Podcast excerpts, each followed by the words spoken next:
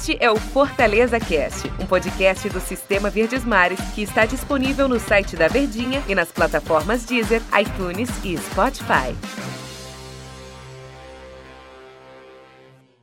Oi, pessoal, muito prazer. Eu sou o Mantero Neto, chegando com mais um episódio do Fortaleza Cast. Fortaleza que está aí 100% de aproveitamento na temporada, na estreia do segundo turno do Campeonato Cearense. Mais uma vitória, sem tomar gol, anima o torcedor, empolga o torcedor, tem coisas boas, tem coisas positivas. É parâmetro? Não é parâmetro? Mais um episódio para a gente conversar sobre mais uma vitória do time do Fortaleza. Legal falar quando tem vitória, né? Porque o episódio fica mais leve, fica mais tranquilo. Ao lado do faminto, do insaciável Daniel Rocha. Tudo bem, Daniel? Fala, Pera. Um grande abraço para todo mundo que está ligadinho com a gente. Sempre aquele agradecimento por tirar um espaço no dia para nos acompanhar.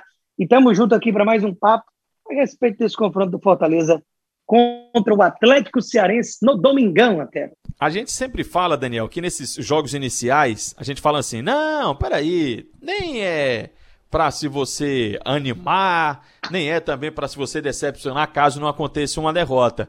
Mas qual é o sentimento depois de três vitórias seguidas, nenhum gol tomado, estrear com vitória no Campeonato Cearense? Não tem como não deixar o torcedor feliz, né? A vitória traz isso sempre, independente de qual momento e qual competição, né, Daniel?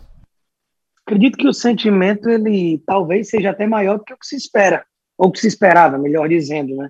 Porque o fim de temporada na Série A do Campeonato Brasileiro, melancólico, uma permanência mais na conta da, do demérito dos adversários do que por seu mérito, acaba com que o torcedor estava bem pé atrás com relação a como viria o Fortaleza. As contratações vêm chegando, Acredito que ainda tem muita situação a se fechar para uma matéria de elenco. Só que quando o resultado vem, tudo está às mil maravilhas. Porque o torcedor, se o time joga muito bem e não ganha, não interessa nada. Mas muitas vezes, mesmo jogando mal, ganhando, é aquela história do amigo, pode quebrar a bola, mas ganha o jogo. É isso que o torcedor quer. E o torcedor tendo o que quer, alivia a pressão, a perna fica mais leve, o termômetro das redes sociais ajuda. Então, tudo isso caminha para que o trabalho tenha mais sossego para ser feito em meio a tanta situação que o Anderson Moreira tem que contornar nesse início de temporada. Então, é um início de nove pontos em nove disputados, liderança do seu grupo na Copa do Nordeste, estreia bem no Campeonato Cearense. Aí cabe a gente ir fazendo as ressalvas. Né? É, é e, e como eu disse, nem você vai ah, dizer, poxa, tá tudo errado, nem você vai dizer já que tá tudo certo, né? Como o próprio Daniel acabou de falar. Mas dá para você ter uma impressão, dá para você ter tirar alguma coisa, seja de positivo ou de negativo. Vocês têm visto, por exemplo, coisas positivas, Daniel? Sim, sim. Além do fato do time não levar nenhum gol nesses três jogos, a gente sempre precisa botar o contraponto também da qualidade desses adversários. É, Inclusive, eu acredito que hoje esse jogo, esse jogo contra o Atlético é, Cearense, ele trouxe ao Fortaleza talvez a maior dificuldade defensiva desses três confrontos, CRB, Sampaio e Atlético. Por ter um jogador chamado Anderson que tem muita velocidade, não à toa foi o cara do Campeonato Cearense da temporada passada. Então ele deu um certo calor, mas o Fortaleza conseguiu se sobressair. E lá debaixo das traves, o Felipe Alves volta ao gol e precisou ser exigido uma única vez no jogo, uma cabeçada do volante Olavo, em que ele fez uma defesaça no final do primeiro tempo. O que ali, se vai para o vestiário um a um, já era uma quebra de invencibilidade da meta e também de psicológico. Para o segundo tempo, a história que a gente está contando aqui poderia ter sido outra. Mas são pontos positivos, além dessa questão defensiva, o que o Anderson está ganhando de opções do meio para frente. Você tem um Lucas Crispim novamente como titular.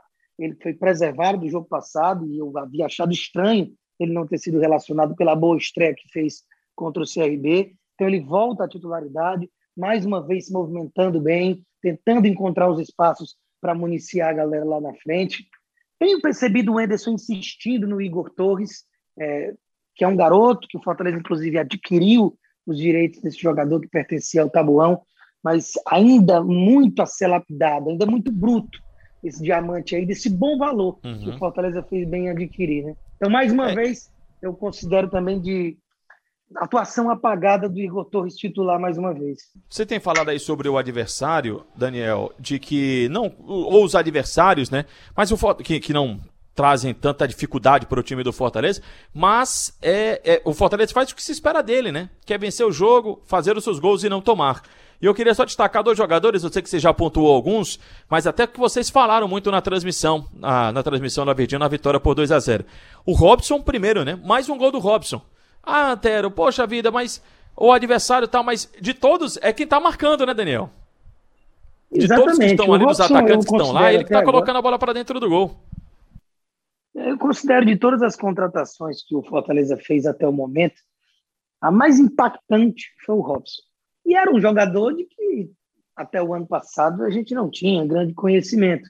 Aí ele surge muito bem no time do Curitiba, é um dos poucos que, escaparam do julgamento, digamos assim, do torcedor do Coxa, totalmente insatisfeito e com razão por um elenco que não se preparou para a Série A, e vem com esse status de fazedor de gol, de artilheiro.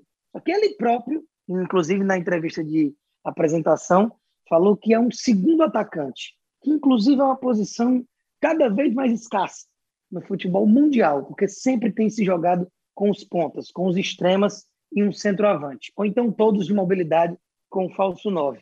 Então, ele é um cara que nem é um ponta de ficar isolado na lateral de campo para acompanhar a lateral, é, e nem é um centroavante nato.